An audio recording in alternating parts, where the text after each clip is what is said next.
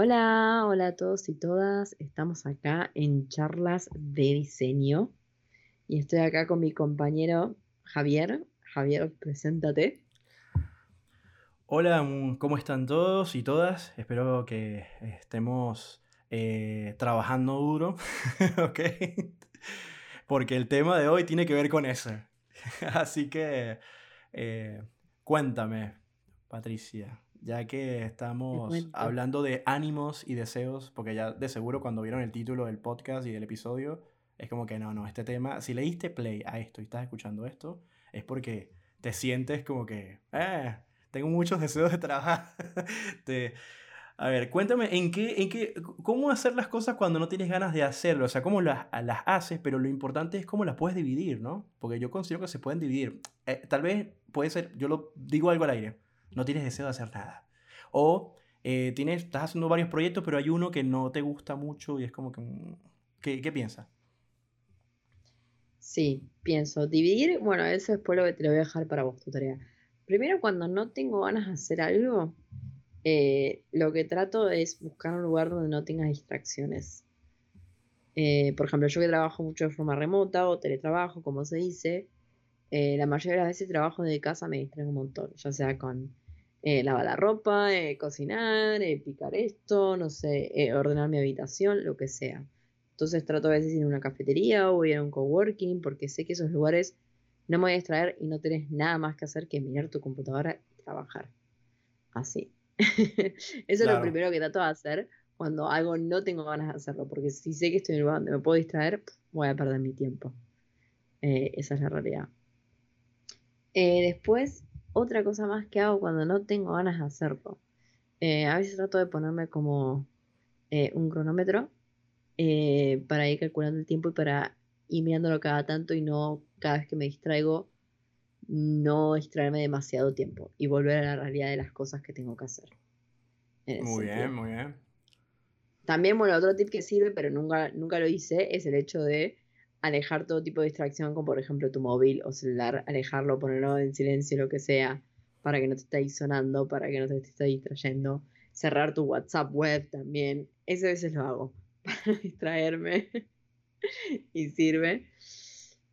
Em, pero después cuando no tengo ganas de hacerlo, es más que nada no distraerme, porque hacerlo es como que en algún momento lo tenés que hacer, ¿no? Si te toca algo del trabajo y no tenés ganas, no hay otra opción, pero creo que existen otro tipo de tips para poder em, motivarte a uno mismo, ¿no? Pensar en, ok, en el sentido de trato de pensar, bueno, dale, si me pongo a hacer esto, lo puedo hacer en tres horas y después ya está. Puedo continuar, no sé, con mi vida normal, puedo hacer ejercicio, puedo salir a tal lado, puedo hacer lo otro. Trato de motivarme de ese lado para eh, poder terminar el trabajo. Eso, o trato de... Exacto, eso... No, no, sí, está bueno, está bueno. Te sigue, continúa. Eso está bueno. Trato de ver si, bueno, no sé, económicamente me motiva. Digo, uh, no tengo ganas de hacer esto. Bueno, pero pensá el dinero que vas a ganar. Entonces con ese dinero te puedes comprar esto, o puedes invertir en esto, o puedes hacer lo otro. Estoy seguro que debe haber alguien escuchando esto diciendo, no me ni siquiera me motiva la porquería que me van a pagar. a esa persona, pasa muchas veces. A esa persona eh, te mandamos saludos, eh, ten fuerza, ¿ok? Paciencia, vas a salir de eso. Es que es terrible.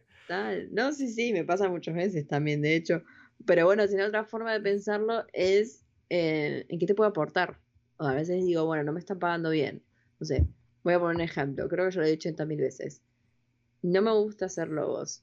Me parece que los logos son increíbles, pero a mí no me considero buena hacerlo, no es algo que no me gusta. A veces me piden hacer logos, rebajo el precio, entonces uff, no tengo ganas de hacer un logo, rebajé el precio. ¿Qué, ¿Qué motivación tengo? Y la motivación que tengo, bueno, estoy haciendo algo diferente, pensás, estás haciendo algo diferente, entonces pues tienes que hacer tu marca personal, ya tenés una experiencia o ya sabes para qué lado ir, o no sé, puedes ir aprendiendo también un poco más cómo es el mundo de los logos. Exacto. Eh, eh, es un cliente más, entonces es una experiencia más, un feedback más. O puede ser un eh, gancho, puede ser un gancho, de repente el cliente te ofrece algo, te ofrece otra cosa. también al final te puede terminar gustando, que suele a veces pasar a algunas personas. Totalmente. Y estabas, estabas mencionando, ¿cómo te interrumpo? Estabas mencionando algo importante antes que nos vayamos más allá de un tema, de lo, cómo, cómo empleas motivación para trabajar, ¿no? Em, eh, pero ah, quiero aportar algo, ¿no? Hay algo que se llama eh, el método Pomodoro. ¿Lo, has escuchado alguna vez el método Pomodoro? No, cuéntame, quiero escucharlo. Em, bueno, es algo súper sencillo. Hay métodos parecidos, similares. Bueno, el tema es fácil. Eh, y esto se lo... Acuérdense que siempre charlas de diseño es dar soluciones y más, más, allá de quejar, ¿no? De quejarnos, de repente vivir una pequeña frustración. Así que bueno, el método, el ciclo de... o sea, el método Pomodoro eh, funciona con cuatro ciclos. Es decir, puedes trabajar 25 minutos, haces un intervalo de 5, luego trabajas otros 25 minutos, vuelves a hacer un intervalo de 5 minutos, luego vuelves a trabajar 25 minutos, haces otro intervalo de 5 minutos y por último, vuelves a trabajar otros 25 minutos. Entonces, eh, el último intervalo, si lo necesitas, te lo puedes tomar entre 15 minutos o 30 y puedes volver a empezar otra vez con el ciclo Pomodoro.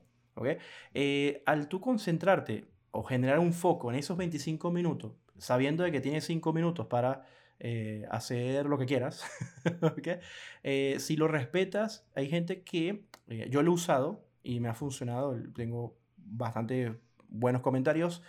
hay gente, la mayoría de los comentarios que se dice es que eres muy productivo o productiva va a ser muy productiva. Entonces, acuérdate, ciclo, el método Pomodoro puedes buscarlo en Google, eh, incluso hay un gráfico, es cuatro ciclos, serían cada uno 25 minutos y un intervalo de 5 minutos de descanso entre cada una de ellas. Por ende, ¿cuánto tiempo trabajaste si son 25, 25, 25, 25? Te pones a ver y dices, no, pero es poco tiempo. Por ende, hay gente que dice, bueno, voy a trabajar hoy dos ciclos pomodoros. O sea, voy a trabajar eh, eh, esta cantidad de tiempo, luego me tomo un intervalo de una hora y luego otra vez vuelvo otra vez y así, pues hoy gente que trabaja hasta tres ciclos de esa manera. Entonces, ¿qué te parece? Mira, me parece ahora que lo decís, algo había escuchado, lo voy a probar. A ver, a mí me pasa que igual yo creo que mínimo cada media hora me levanto para ir al baño porque tomo mucha agua y hago mucho pis. o me levanto para hacerme un té capaz o algo así pero a veces trato de no hacerlo muy seguido porque sé que esos cinco minutos de descanso después me pueden costar bastante volver a concentrarme. Claro. Pero voy a intentar el, método una vez que sí, porque si puedes meter ahí dos horas de productividad es genial. Eh, sí, es bueno el punto que dijiste. Ojo, el ciclo Pomodoro lo pone con esos números, pero bueno, conozco gente que dice, bueno, yo hago 30 minutos, que es un tiempo bastante considerable, y luego me tomo un intervalo de 10. Pero de repente una persona dice, bueno, mira, tengo 30 minutos, estoy, tengo un frenesí, un, ¿sabes? Estoy en la onda, estoy subido en la ola, bueno, continúa. Y ya sabes que si te continúas eh, 15 minutos más o 20 minutos más, bueno, tómate un descanso después de 10 para descansar un momento y vuelves otra vez a hacerlo. Eh, por ende, necesitas mucha disciplina para esto. O sea, necesitas disciplina eh, porque nadie va a estar con un látigo al lado diciéndote, no, no va a salir Pomodoro a decirte, oye, eh, por favor, eh, estás violando las reglas. ¿Okay? Tienes que tener disciplina, que es lo, lo, lo, que hablo de los cursos online de inglés, que no quiero mencionar la empresa que, que, hace, que es muy conocida por los comerciales de televisión. hay gente que dice que ese método no le sirve.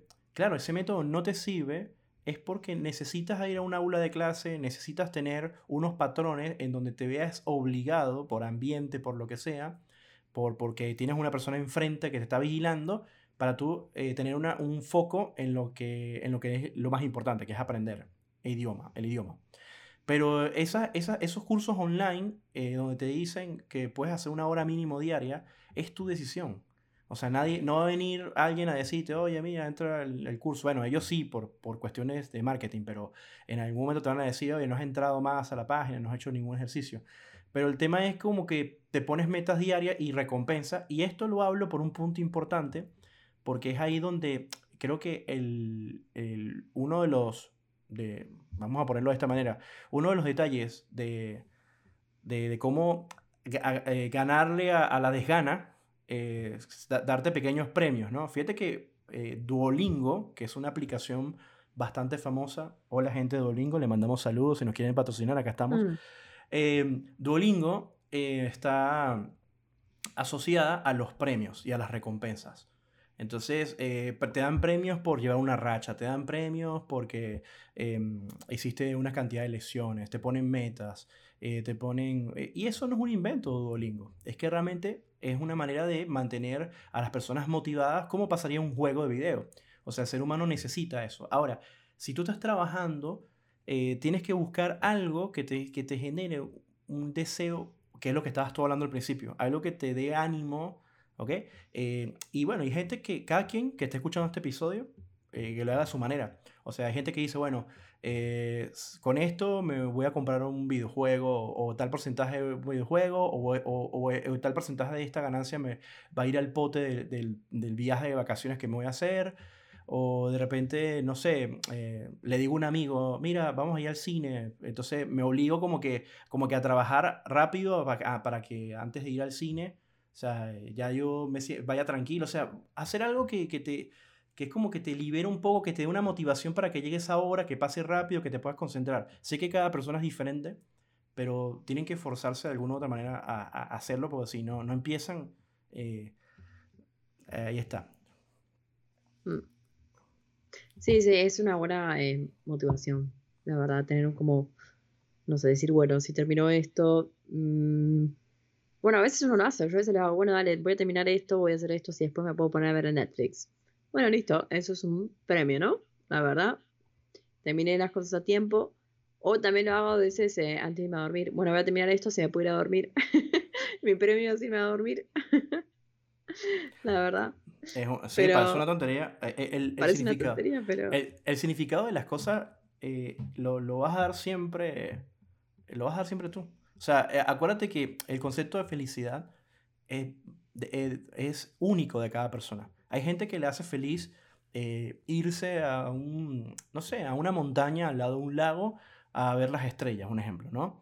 Pero hay otra persona que dice, no, eh, yo no voy a ir a esa porquería, me entra un escorpión, un mosquito, y entonces la paso mal en la noche. Entonces cada concepto de felicidad es diferente, y no porque mi concepto de felicidad sea, eh, no, no, tiene que ser mejor que el tuyo, ¿ok? Entonces, si ustedes, por ejemplo, un premio de motivación es que se van a comer una dona, eh, un chocolate o, o, algo tan, tan, tan importante como dormir, eh, está, está, espectacular, o sea, ¿quién, ¿quién te va a decir? Va a aparecer un fantasma decirte, oh, no, estás haciendo todo mal, eso no sirve, no, estás violando las reglas, no, no, no. tú pones tus propias reglas, tú pones lo que te haga feliz, es lo más importante. Totalmente. Es así. Es así esto. Bueno, también lo que se puede hacer es, a veces como cuando uno tiene nada, ganas de hacer algo, es comentarlo a unas personas que estén relacionadas con ese tema o no. A ver si capaz te dan alguna idea, algún incentivo. O ellos capaz les dan curiosidad, entonces a vos te despierta también la curiosidad, porque para nosotros capaz es normal lo que hacemos día a día, pero después se nos va a hacer en persona y dice, oh, wow, mira lo que diseñaste, mira lo que hiciste, o, o qué interesante, que lo otro, y ahí decís, ah, mira, bueno, a esta persona le parece interesante, no está tan mal entonces esta idea. O el punto de vista que tiene de que le interesa es diferente al mío y está bueno considerarlo, ¿no? Sí. O sea, te refieres a que eh, siempre busques una, vamos a decir, una conexión con, con la gente a tu alrededor. Totalmente. Sí. Y sí, hay una, hay una parte que también quiero decir que es algo psicológico. Yo creo que está bueno quejarse a veces. Tiene que vivir tu proceso de que algo no te guste, estaría bueno comentárselo a alguien. Oye, mira, no me gusta esto, me frustra, qué, qué pesado. Y vive ese desahogo porque eres una persona y te cargas de cosas. Y no tengas miedo de, expresarlo. No te sientas mal o poco profesional. Estaría poco profesional si se lo dices al cliente, ¿no? Pero si lo está diciendo una amistad, un familiar o, o alguien alrededor, Creo que no estaría mal conectar eso. Pero tampoco está bueno que vivas todo el tiempo de la queja, la abraces y estás todo el tiempo quejándose y entonces es como que una justificación suficiente para no hacer nada. O sea, es como que un extremo. Entonces yo considero que más allá, em, creo, estás con, con, eso de conectar tus emociones y tus pensamientos y tus razonamientos con personas que tengas a tu alrededor es un punto positivo para, para que puedas drenar, ¿no? Eh, acuérdense que tienes una situación psicológica. Esa situación psicológica es muy simple. No tienes deseo, no tienes ganas, no hay motivación. Entonces, en esa, en esa simplicidad de, cosas que yo estoy mencionando, la complejidad es salir de, ahí. Y salir de ahí creo que eh, necesitas hablarlo. ¿Ok? Y si tienes un psicólogo, buenísimo, puedes hablar con el psicólogo también. ¿eh? O sea, es decir, mira, me siento desganada, me siento desganado, esto no me gusta, ¿qué puedo hacer? Pero recuerda que la solución tiene que venir eh, de adentro. O sea, es decir, personas te pueden dar soluciones, pero quizás esas soluciones no te llenen. Porque para dar soluciones hay que tener muchas variables eh, y de repente sí te llenan esas soluciones. Así que vive lo que tengas que vivir, pero no, no te quedes estancado eh, diciendo como, como que, ah, que estoy de, no quiero, no tengo ganas, no tengo ganas. No te, no te quedes estancado o estancado en eso. No, tal cual, porque eso es lo peor. Y así es cuando se pierde la motivación y uno se deja estar y es todo se vuelve aburrido y, y todo se ve negro, no se ve la luz al final del túnel y eso es lo peor. Sí. La verdad. Más y bueno, depende, dependiendo si sos una persona más de la soledad o no. En el sentido también. Eh, uno sabe identificarse. Sí, es que esto es una reflexión. Eh, cada quien que escuche este episodio toma, tu, toma esta reflexión con tu manera de ser, con tu forma de ver la vida. Porque nadie te puede decir que tú estás bien o estás mal. O sea, nadie te puede decir, ah, que estás equivocado. No, eres un ser humano, eh, te frustras, tienes tus altibajos, como todo. Lo que sí estaría mal es que, bueno, si, tienes, si asumes un compromiso, si, si eres profesional, si ya te subiste en un barco, eh, tienes que buscar, tienes que salir adelante, no, no te puedes llenar de excusa o ser lo suficientemente sincero, y espero que sea a tiempo esa sinceridad, para no hacerle perder el tiempo a las personas y decir, mira, sabes que lo pensé bien y no quiero hacer este proyecto. Y, y te sacas ese calamar, como dirían en mi país, de, de, encima, te sacas ese cangrejo de encima, que también lo dicen en mi país, y, y se acabó el problema. O sea, es como que trata de analizarte y darte cuenta que tal vez en ese momento no estás capacitado. Ahora, si necesitas el dinero, estás surgido o necesitas esa experiencia, analiza si en verdad estás desganado porque tienes miedos, porque tienes que analizar eso también. A, mí me ha pasado, o me pasaba mucho, que le huía un trabajo, le huía un trabajo, era porque tenía miedo. Tenía miedo de, de cómo iba a salir, tenía miedo de si lo iba a poder afrontar y de una u otra manera estaba viviendo en negación porque lo estaba posponiendo o también te puede pasar porque tienes exceso de confianza y, y subestimas el trabajo. No, sí, eso lo resuelvo rápido y cuando te pones a hacerlo te das cuenta que era mucho más complejo de lo, de lo que habías pensado. Ten cuidado con eso también. Así que eh, ahí donde vendrían el, el, fastidio, las fatigas, que tengo que hacer esto, porque no pensaba que era tan complicado, pensaba que lo iba a hacer más rápido. O sea, para mí trata siempre de evitar eh, problemas y mide bien los tiempos y, lee muy bien lo que te están diciendo. Y mi consejo mayor es, ten cuidado con la comunicación, que es lo, a veces uno cree que está entendiendo una persona, a mí me pasa todo el tiempo, incluso me está recién pasando, que hablo con el cliente eh, pues, y, y, pienso que le estoy entendiendo todo y cuando entrego propuesta eh, me estoy dando cuenta que estoy a 3.000 metros de profundidad del mar, o sea, estaba alejadísimo y es porque Mm, algún problema de comunicación. Entonces, por ende, hay que hacer preguntas, hay que hacer preguntas concisas eh, y no molestar tampoco al, al, cliente con, o sea, con cosas. O sea, es como que tienes que mediar y, y yo considero que, no sé si estás de acuerdo, Patricia, pero para mí en la universidad debería haber una materia de psicología.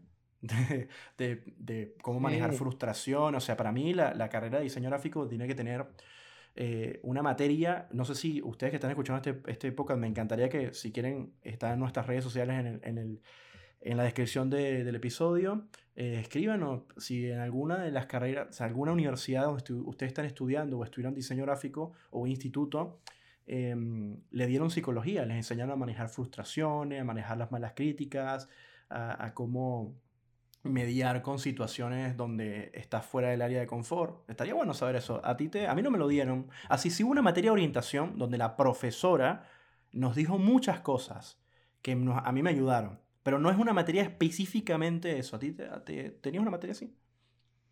No, la verdad que no tuve y me hubiese gustado, como vos decís, eh, porque excepto hay demasiada eh, frustración. Me acuerdo, la etapa de universidad, te juro que cada vez que lo recuerdo, eh, me, recuerdo como ahí siempre sufriendo y con problemas, con entregas, que yo me hacía toda la cabeza por esto, pero una cuestión de no, no saber cómo manejarlo. O sea, yo era la típica persona que, que, me frustraba tanto que, que no, no, salía. No, no salía los fines de semana, pensaba que tenía que estar todo el tiempo, uy, tengo que hacer esto, tengo que hacer lo otro, qué sé yo, que tengo entrega, tengo entrega en una semana, ya, tengo que empezar mañana, tengo que empezar mañana. y como que sí, te... un poco de la vida también, relájate. Y digo, si, si hubiese, no sé, tenido más ayuda psicológica o me lo hubiese tomado de otra forma, la hubiese disfrutado un poco más. Creo que la terminé odiando, sinceramente, la etapa de la universidad, cuando es una etapa muy bonita, muy de aprendizaje. Y, y ahora que lo pienso es la mejor etapa porque es la etapa donde puedes ser lo más creativo que quieras, porque ahí no tenés un cliente y porque es tu propio proyecto, pero en ese momento como que no lo entendés mucho. Sí, sí, sí, es, es, importante eso porque te, te, lleva a una situación, bueno, eso es un punto importante, ¿no? Lo, lo dura que eres contigo misma en algún momento porque eh, tienes una, de, otra, de otra manera respetas la disciplina y, y, quieres hacer las cosas bien, entonces te pones una presión, pero todo, eso, todo el estrés radica en una cosa muy simple es, como no tienes el control, o sea, no, los conocimientos no los controlan, no los dominas, entonces estás en esa búsqueda y por eso que te estresas. Ahora, si tú estudiaras diseño en este momento otra vez, eh, tendrías el lado contrario. Lo verías como que, ah, sí, sí, yo hago eso, sí, sí, sí. Es más bien como que, ay, qué pasa hacer esto, ¿entiendes? Porque ya lo dominas. Entonces es eso. Eh, claro, hay gente que ve la universidad como que, ay, qué pasa hacer todo eso. y, y, y, prefiere tener una, una, nota intermedia que tener una buena calificación. Pero bueno, eso es decisión de cada quien. Y una cosa que aprendí es, un estudiante con buenas calificaciones, no, no necesariamente en la calle, en la vida real, sea mejor que el estudiante de baja calificación o de calificación intermedia. Eh, y viceversa. ¿okay? O sea, todo es muy relativo. Porque no es lo mismo cuando, por ejemplo, una, una carrera como medicina, que ahí no hay margen de error porque estás con la vida de un ser humano. Entonces ahí te preparan para tu diagnosticar y hacer los estudios necesarios eh, como debe ser, ¿no? O sea, no, no, no. igual pasa con un ingeniero. O sea, un ingeniero hace un cálculo mal y se, se puede caer un edificio, se puede caer un puente, puede haber una explosión, una, una cuestión. Depende del tipo de ingeniería que estamos hablando. Eh, o le haces perder mucho dinero a alguien, etcétera, etcétera. Entonces, eh, para mí es importante entender que, que, que, tienes que considerar todas estas cosas y siempre analiza y considera.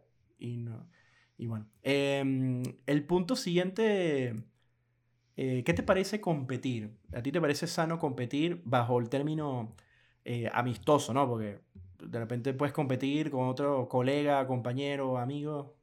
¿Qué, qué piensas de eso? Como un método de, motivación? Eh, creo que si se compite amistosamente y no siendo tan eh, obsesivo, creo que es una buena forma. Eh, en el sentido, no, no creo que haya competido en el rubro del diseño. Creo que compito más en la parte deportiva. Pero no me lo tomo demasiado a pecho. Pero si sabes controlarlo, eh, está bueno. Sí. La verdad, pero ese es el tema, no que la competición no se te convierta en algo demasiado obsesivo, generoso, porque a veces después te terminas mucho comparando o terminas decayéndote más de lo normal y te bajoñas muy fácilmente. Sí, eh, eh pasa que hay que tener mucha fortaleza interna para entender, manejar la frustración. Yo, eh, puedes competir de muchas maneras, ¿no? Tú puedes llamar a un amigo, un colega y le decir, me tengo que entregar esto, eh, vamos a ver si llego a la fecha, no sé, puedes inventarte juegos. Yo lo hago a veces con algunas cosas. Em, me pongo competencias, a ver, eh, tengo una tabla en mi Google Drive en donde tengo estadísticas de cuántas veces he mandado una propuesta y la aprueban. Entonces digo, vamos a ver si me aprueban esta de una. Vamos a ver. Vamos a ver si entras en el rango de los, los trabajos ganadores los trabajos problemáticos, los trabajos de normal proceso. Entonces ahí en la tabla, eh, no sé, invéntate juegos, compite contigo, contigo misma, contigo mismo. O puedes competir con otro colega, Alice, ¿qué tienes que hacer tú esta semana? No, vamos a ver, eh, vamos a ver quién termina entregando más trabajo, ¿no? Y siendo sincero, y, y, reírte, oye, mira, fracasé, perdí, o sea, que no, no entregué los cinco trabajos, entonces sí, ¿lograste? No, bueno, sí, logré entregar cuatro de cinco, ah, bueno, yo entregué dos de cinco, bueno, entonces se ríen los dos, bueno, para para la próxima semana, dale, le daremos otra vez, no sé, cualquier cosa, si tienen buenas relaciones con sus compañeros de trabajo, eh, traten de, de reírse de la vida, no, no. Sé que hay personas que tienen problemas con, con, competir porque se lo toman muy personal y se lo toman muy obsesivamente. Y bueno, si eres de esas personas que se toman muy obsesivamente la competir, puedes omitir todo lo que hemos dicho y la palabra competencia nunca estuvo en esta conversación. okay. Así es. I know. Ay, no, y otro punto de tener en cuenta también es, es, es eso, no frustrarse tanto con uno mismo. Que a veces pasa eso cuando entramos en, en, no sé, en, que nos estancamos, en que no nos eh, sale nada y, nos ponemos como muy agresivos con nosotros mismos, bueno, no sé si agresivos, pero nos tiramos mucha, mucha mierda, como decimos, nos tiramos muchos malos pensamientos y eso no está bueno. Entonces está bueno a veces tomarse descansos, la verdad, para despejar la mente, salir a caminar o esto de que digo, salir, levantarte a los 20, los 25 minutos, como decís, para despejar la mente, ver el diseño con otros ojos y, luego continuar. Em, para no perder esa motivación con uno mismo y no bloquearse. Para mí. ¿Vos qué pensás? Eh, para mí, de todos los puntos que hemos hablado hasta ahora, que es el primero darte pequeños premios, el segundo conéctate con los demás, el tercero sería compita amistosamente. Eh, este punto este muy, para mí es el más importante de todos, que es ser amable con uno mismo. Tiene un talón de Aquiles, ¿vale? Tiene un talón de Aquiles porque no se puede abusar. Pero creo que eso mismo que tú estabas mencionando hace un rato, de que tenías un estrés en la facultad y estabas ahí eh, siendo dura contigo misma y, ah, que estoy corriendo, que hay una entrega y tal. Eso es una presión muy fuerte. Considero que está bueno por un lado, pero no, no debería ser radical ni extremista. Considero que debe ser moderadamente. Y lo otro es que mm, tienes que, tienes que aprender a soportar las críticas y las mm. frustraciones. Y, y, tienes que empezar contigo misma en decir, bueno, si tú enviaste, por ejemplo, un 20 currículums a 20 lugares y nunca te, nunca te eligieron, no te preocupes por eso. O sea, no es que eres mala persona o que tienes un mal portafolio. Acuérdate que, es una, acuérdate que los seres humanos eh, puede pasar muchas variables de por qué eligieron a otras personas. O sea, no, no necesariamente tiene que ser porque sea mal. A mí me ha pasado que con toda la experiencia que tengo dando clases, con todo lo que está en internet de lo que yo he dado clases, eh, yo he metido currículum en instituto y me han rechazado. Me han rechazado y, y, yo ni estoy enojado con ellos, ni tampoco soy duro conmigo mismo, ni tampoco me creo que soy el mejor. Mira, ellos tendrán sus razones de por qué no, no decidieron que yo trabajara con ellos. Pero también he tenido la fortuna que hay institutos que sí me han eh, dado la oportunidad.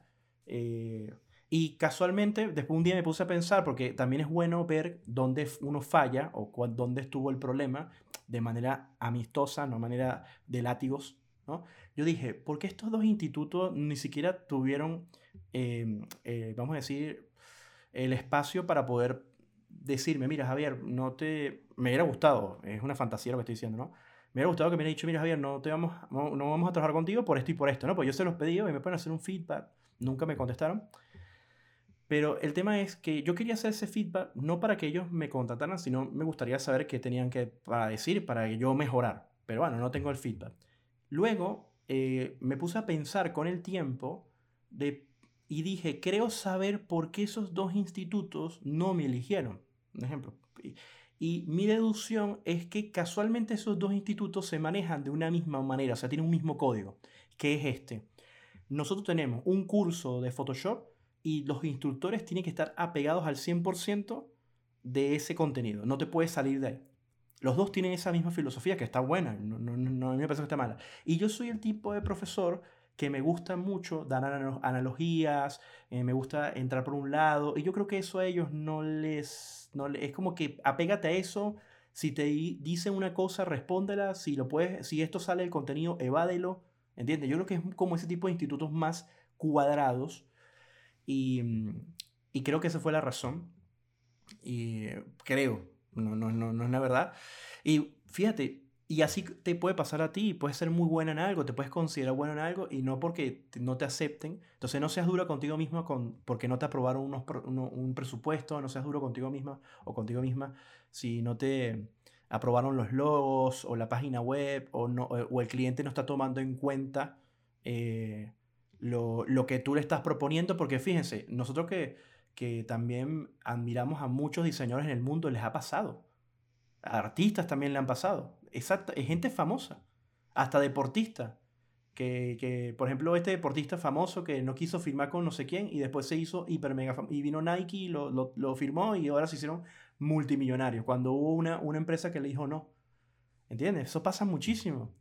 Entonces no, no, no, no dudes de tu potencial porque estés ahí, ¿sabes? Se, se, e, entiende que todo es un proceso. Ah, recuerda que tienes gente enfrente, la gente también son emocionales, como tú también lo eres, como yo también lo soy.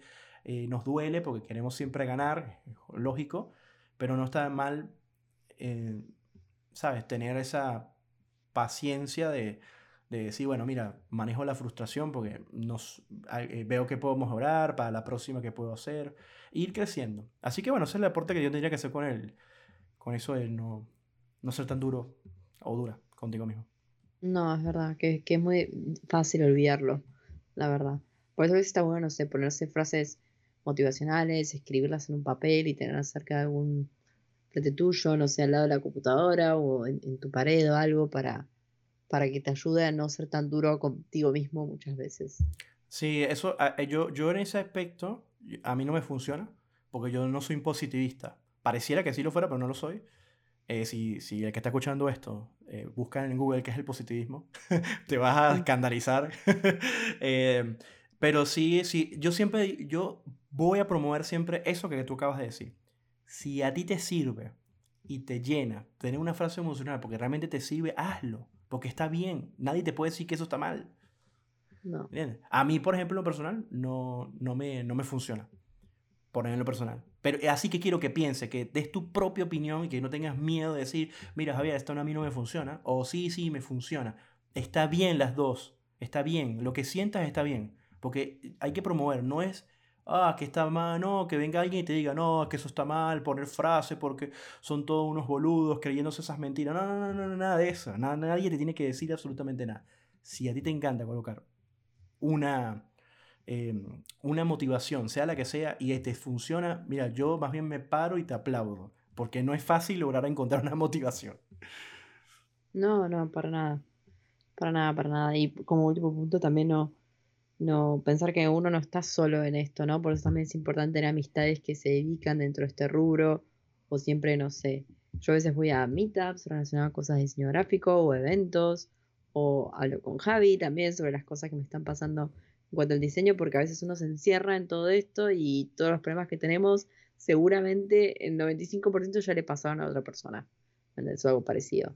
Eh, ya sea porque, como dice Javi, eh, hice un trabajo para un cliente, el cliente no me entendí con él, entonces nada, me puse mal, qué sé yo, que esto y lo otro, pero bueno, si Javi me lo cuenta a mí, por lo menos se descarga, eh, después capaz se siente mejor, capaz yo le doy un feedback o algún consejo, eh, capaz él, no sé, pensando en voz alta se le ocurre otra idea de cómo la próxima acercarse mejor al cliente o hablar con el cliente para entenderlo mejor. no hay que encerrarse en uno, en uno solo. Es muy importante comunicarse con los demás y con los que están dentro de tu mismo rubro. Exacto. Hay dos cosas importantes que quiero decir. La primera es siempre ser reflexivo o reflexiva contigo mismo o contigo misma. O sea, esa reflexión tienes que tenerla siempre ahí, enfrente, en qué puedes mejorar, en qué, en qué no has fallado realmente, en qué quizás has desmejorado y y en, e, y, en esa, y en eso estás constantemente, porque eso te va a ayudar a crecer. No pienses que, no te sientas siempre como que, ah, bueno, yo lo domino, no. Siempre va a haber algo, va a haber, va a haber un reto que te va a poner enfrente. Y esto lleva al, a mi pensamiento con respecto a sentirse solo o sola. Acuérdense que nosotros hace un rato hablamos de conectarte con los demás. Esa conexión con los demás yo lo veo más emocional con gente que tú quieres. Gente que, que, que es tu familia, que son tus amigos, que son tus colegas de, confianza, así como Patricia y yo lo somos. Eh, y nos podemos desahogar y no hay límites de desahogo, no hay límites de crítica, no hay límites, o sea, estamos en nuestro confort. Pero cuando hablamos de, recordar que no estamos solos o solas, es que también tenemos que abrazar al cliente, preguntarle eh, eh, al, colega, al socio, a quien sea, que, te pueda, que tenga un nivel que te aporte para tú poder avanzar si te sientes estancada o estancado en, en algún proyecto. O sea, es decir, a veces hay clientes que te dan poca información. Bueno, trata de darle la vuelta, ¿no? Le mandas algunas capturas rápidos por WhatsApp, mira, tengo estas ideas, ¿qué te parece? Así, como una señalización. Ah, no, y de repente dice mucho, dice, no, yo no, no, eso a mí no me gusta, o no, no, algo más simple que eso, y ahí ganaste mucho terreno. Pero es, ahí donde te digo, no, no estás sola porque tienes a una persona que de una u otra manera tienes que analizarla, y por eso que estaba comentando hace un rato que estaría buenísimo que nos enseñaran eh, psicología, ¿no? Porque mm. tienes que estar manejando la psicología con una persona que tienes enfrente, no para con fines de psicoanálisis, de, de, uy, sí, que esta persona es una pedada. No, no, no, no negativamente, sino por dónde entrar. Es para usar estrategia, para mejorar la comunicación, ¿ok? Porque la finalidad de lo que estoy diciendo es para mejorar la comunicación. Porque la mayoría de los proyectos que me han salido mal es porque el problema ha sido la comunicación en primer lugar. O sea, es decir, estamos en la Olimpiada de los errores. Bueno, medalla de oro, ¿cuál sería? Eh, falla de comunicación. Bueno, entonces vas para allá, imagínense una entidad ahí con cara de, de malos amigos y le pones la medalla de oro. Y que bueno, has ganado eh, tú otra vez, señora mala comunicación. Aplaudimos, mm. bravo, perdí el trabajo, ¿por qué? Por mala comunicación. O este trabajo se dilató demasiado, ¿por qué? Por mala comunicación. Entonces, o sea, entonces imagínense, eh, creo que en este momento cierren los ojos, imagínense un podio de las Olimpiadas y, y imagínense una persona, eh, no, no, muy por como te lo imagines, hombre, mujer, como tú quieras. Te lo puedes imaginar un animal, si quieres, un perrito, lo que sea, con cara de, de, de malos amigos y, y, y, le vas poniendo una medalla de oro y todo el mundo aplaudiendo y le das unas flores. No te olvides de las flores, por favor. Se le das las flores. y después te tomas la selfie para las historias y, y la subes en el Instagram y bueno, o bueno, en este caso sería para el LinkedIn o LinkedIn, como le quieras decir. Así que, ¿qué te parece? Me encanta, me encanta la idea. La verdad, y las dos versiones de LinkedIn y LinkedIn. LinkedIn, realmente es LinkedIn. LinkedIn. Sí, em, sí em, eh, eh, yo que veo tanta gente hablando en inglés, o sea, veo charlas y eso, eh, a veces me da gracia el acento australiano, el acento eh, inglés, el acento norteamericano, y me da gracia los, los, los, los, eh, perdón, estaría el acento europeo en general, que puede ser un alemán, un ucraniano, australiano, está el de Reino Unido, que bueno, quiero llevar toda, ese, toda esa zona de ahí, y está el americano, eh, norteamericano, el yankee, como dirían acá en Argentina, y es gracioso como dicen en las redes sociales. el LinkedIn, LinkedIn, LinkedIn. Es muy gracioso. Diferentes eh, idiomas. Digo, em, acentos, sí. Ay, sí. Qué bien. Bueno, Javi, ¿te ocurre algún otro tip más que podamos decir a nuestros colegas? A nuestros colegas. Eh, bueno, básicamente lo, lo, más importante es eh, busca siempre abrazar la disciplina, no ser, no ser tan duro. Eh, em, hay gente que, hay un debate muy bueno que, que, que, es una conversación corta, a ver qué piensas. Hay, hay gente que dice, diseñador trabajando de día, diseñador trabajando de noche. ¿Cuáles son las ventajas y las desventajas? Por ejemplo, ¿qué está bueno, qué está malo? O sea, es decir, ¿está bueno trabajar de noche? ¿Está bueno trabajar de día? Eh, hay cosas que, hay, hay estudios científicos donde eh, se asocia que la creatividad es mucho más activa y prolija en las noches. ¿eh? Sí. Pero como somos seres humanos y todo es tan relativo, ¿vale? hay una cosa interesante que quiero mencionarte, ¿no? Para mí, te voy, a, te voy, a, dar una ventaja y una desventaja de trabajar en el día y en la noche. Para mí, trabajar en el día es que tienes el cliente despierto y puedes conversar con él, enviar cosas y, y, bueno, estás llevando lo que se llama el ritmo de trabajo a las horas donde el mundo funciona. ¿Ok? pero trabajar, eh, trabajar de noche es como que eh, te puedes concentrar más, es más tranquilo todo, está, está hay más silencio, más paz, más armonía. ¿Qué piensas? Eh, coincido totalmente más que nada porque mi cerebro no funciona muy bien a la mañana. La verdad, eh, estoy peleando diariamente para, no sé, me, me duele la cabeza a la mañana, me siento bombada, no, no parece que tardo como cinco horas en despertarme. Entonces soy mucho más productiva de noche. Así que esa teoría científica que estás diciendo, eh, en mi caso funciona. Pero bueno, conozco gente que me dice yo funciono más a la mañana. Y sí, como decís vos, tiene sus ventajas y desventajas. Si trabajas a la noche, como es la hora que no se debe molestar, entre comillas, eh, el cliente no te va a mandar un mensaje a las 11 de la noche diciéndote, che, necesito esto. Salvo que tengas un cliente demasiado molesto que a las 11 de la noche te esté molestando. Pero es verdad. Eh, así. Eh, pero bueno, todo depende de cada uno. Uno también tiene que encontrar su propia forma. Y es decir, yo lamentablemente tengo que trabajar más a la mañana y bueno, estoy intentando buscar formas para poder concentrarme más a la mañana. No sé cuándo las encontraré, pero bueno, es un proceso, la verdad.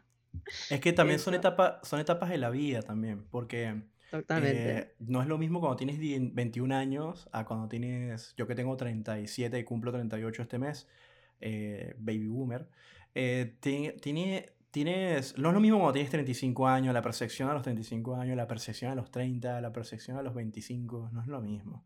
O sea, si yo te, yo te diría, yo soy nocturno, a mí me encanta la noche. Pero me gusta mucho trabajar y más bien la noche dedicarme en otra cosa, como que a ver series o algo y después irme a dormir. No sé, hoy en día me, me, gusta así eso. Si me preguntas eh, a, los, cuando, a los 21 años, te diría, no, al día a dormir y en la noche. Ahora, sí te, sí te entiendo lo de que el cerebro no funciona en la mañana, sí, es verdad. O sea, es que es complicado. Complicado. Em, por ende, nos hacemos. Yo soy, me, me, he hecho adicto al café desde muchos años de vida. Em, yo no tomo mucho alcohol, mm, rara vez, en una reunión social y nunca me emborracho. No fumo, no consumo drogas, pero sí soy adicto al café. Entonces alguna adicción tengo que tener. Soy adicto al café, pero moderadamente, eh, porque lo controlo. Yo me tomo dos tazas, máximo eh, tres al día de café. Y son tazas eh, pequeñas. Y si fuera por mí, me tomara un café cada dos horas, una cosa así. Entonces también lo modero un poco pero es porque me gusta, lo disfruto tomarme un café. Disfruto enormemente tomarme un café. O es como que, wow, es como la vitamina, no sé, no sé, me encanta. Eh, de niño me, me pasó que la, uno crece, ¿no? Y ve a la gente tomando café, ¿no? Entonces te das cuenta que el café tiene un universo de preparaciones que dices café con leche, café negro cortado. Son una cantidad de tipos de café, ¿no? Y empecé a... Eh, no, no le encontré sentido al café porque me supo horrible. O sea, la primera vez que lo probé me dio como hasta asco, ya, esto es amargo, no sé qué, porque probé un café negro. Entonces era como que... Y le agarré esa idea, ¿sabes? Y estando en la universidad, eh, está, llegó un amigo, eh, un compañero de, de, y me trae un tarro así de café negro y después otros tipos de café, siempre cuando íbamos a trabajar, ¿no? Y ahí fue donde empecé a tomarle el gusto el, café. Eh, y, pero no sé si realmente me funcionó. O sea, es decir, porque claro, uno toma café como para activarse. Pero yo realmente no sé si realmente en ese momento me estaba ayudando a activarme porque igual estaba, estaba cansado y con sueño. o sea, era como que bueno. Pero eh, yo creo que me encantó este episodio. Eh, me gustó mucho porque creo que a mí, en lo personal, me, me pasa muchas veces eh, por cansancio mental, por, por, por estrés de trabajo, por ritmo de trabajo, que a veces pierdo un poco las ganas. y bueno, y por mí estoy, yo estoy listo. Le, doy, le agradezco enormemente a todas las personas que escuchan estos episodios, sobre todo hasta el final. Les mando un abrazo. Recuerden que en la descripción tienen nuestras redes sociales, correo electrónico también. Cuando quieran escribirnos, siempre es bienvenido. Y también está un enlace de nuestro Patreon eh, por si quieren apoyar este proyecto, este hermoso proyecto. Te, le dejo el micrófono eh, a 8 mil, 7, millones, eh, 7 mil kilómetros de distancia a Patricia. A mí, gracias. Bueno, gracias a todos por escucharnos. Gracias Javier por hacer este episodio. Espero que les guste. Ya saben que nos pueden escribir, sea quejas o, o críticas constructivas. Y nos estamos viendo hasta la próxima con muchos más temas. Les mando un saludo enorme a todos y que tengan buenos días, buenas tardes o buenas noches, cuando sea que nos estén escuchando. Chao, chao. ¿Sabes que dije 7000 kilómetros y me equivoqué, no? 10.156 kilómetros de distancia, te acabo de enviar un micrófono, Uh. fue volando hasta allá a Valencia. Así que eh, un abrazo fuerte desde acá a Buenos Aires y bueno, vendremos pronto con un nuevo episodio de charlas de diseño. Chau, chau. Chau.